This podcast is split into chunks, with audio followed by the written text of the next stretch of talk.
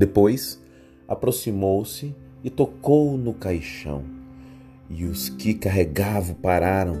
Jesus disse: Jovem, eu lhe digo, levante-se. E ele se levantou, sentou-se e começou a conversar. E Jesus o entregou à sua mãe. Lucas 7, 14 e 15. Olá, meu amigo, minha amiga, tudo bem? Oro para que sim. O tema dessa mensagem é Lágrimas Interrompidas. Uma viúva de Naim caminha resignada diante dos golpes desferidos pela vida. Primeiro, a morte do seu esposo, que já era algo desafiador para aqueles tempos. Agora, além de viúva, sem seu único filho. Provavelmente seu arrimo e em quem encontrava auxílio para superar as dificuldades próprias da viuvez. Ela segue seu curso, nada pede, nada diz, apenas chora.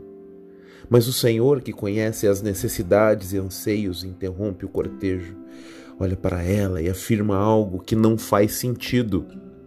Não chore. Fico pensando nos segundos constrangedores diante dessa que é a hora mais difícil da vida de qualquer pessoa, a morte. Jesus estraga a solenidade do lamento. Como assim não chore? Somente alguém que tem poder para mudar cenários de forma sobrenatural pode afirmar algo assim. E era o que ele estava pronto para fazer.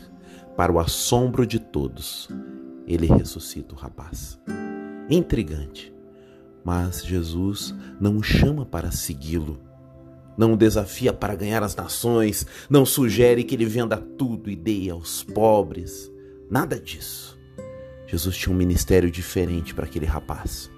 Ele o entregou para sua mãe. Eis a sua missão. Ela, a sua mãe. Queridos, qual o chamado do Senhor para a sua vida? Jesus te deu uma vida para semear e regar aonde? Às vezes é mais perto do que imaginamos, mas teimamos em focar o horizonte longínquo e olhar para o lugar onde os nossos pés ainda não podem alcançar. Esquecemos dos lugares onde os nossos pés estão plantados. Cuide dos seus amados, expresse Cristo a eles, pois se isso não for feito entre os que te conhecem, te amam, improvável ocorrer em lugares distantes. Essa é uma mensagem com amor ao seu coração, em nome de Jesus.